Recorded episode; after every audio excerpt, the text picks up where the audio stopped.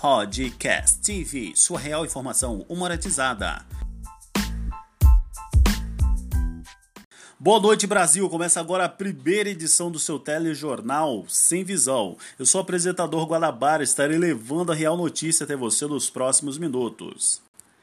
Agora, Grande Vitória e Vila Velha estão submersas. Chuva intensa no estado do Espírito Santo. Nosso correspondente Antônio Alagado. Vai que é tua.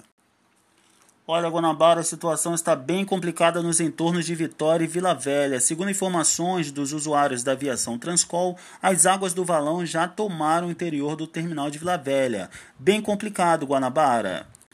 Olha, as ruas de Vila Velha já estão com 37 centímetros de água. Olha, impressionante. Quando esses bueiros vão ser resolvidos, hein, ô governador? E atenção, nossa correspondente Juliana Relam se encontra nesse momento no Shopping Praia da Costa. Juliana, como está nesse momento aí? Boa noite.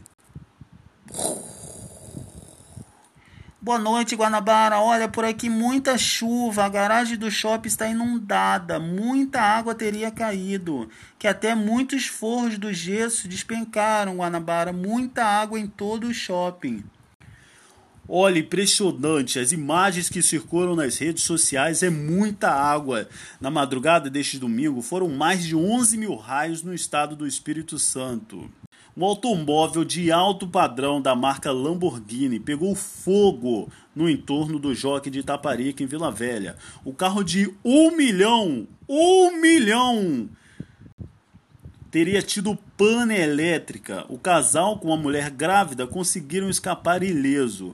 O carro explodiu. E o valor? Quem restitui? Boa noite, esse foi o nosso programa.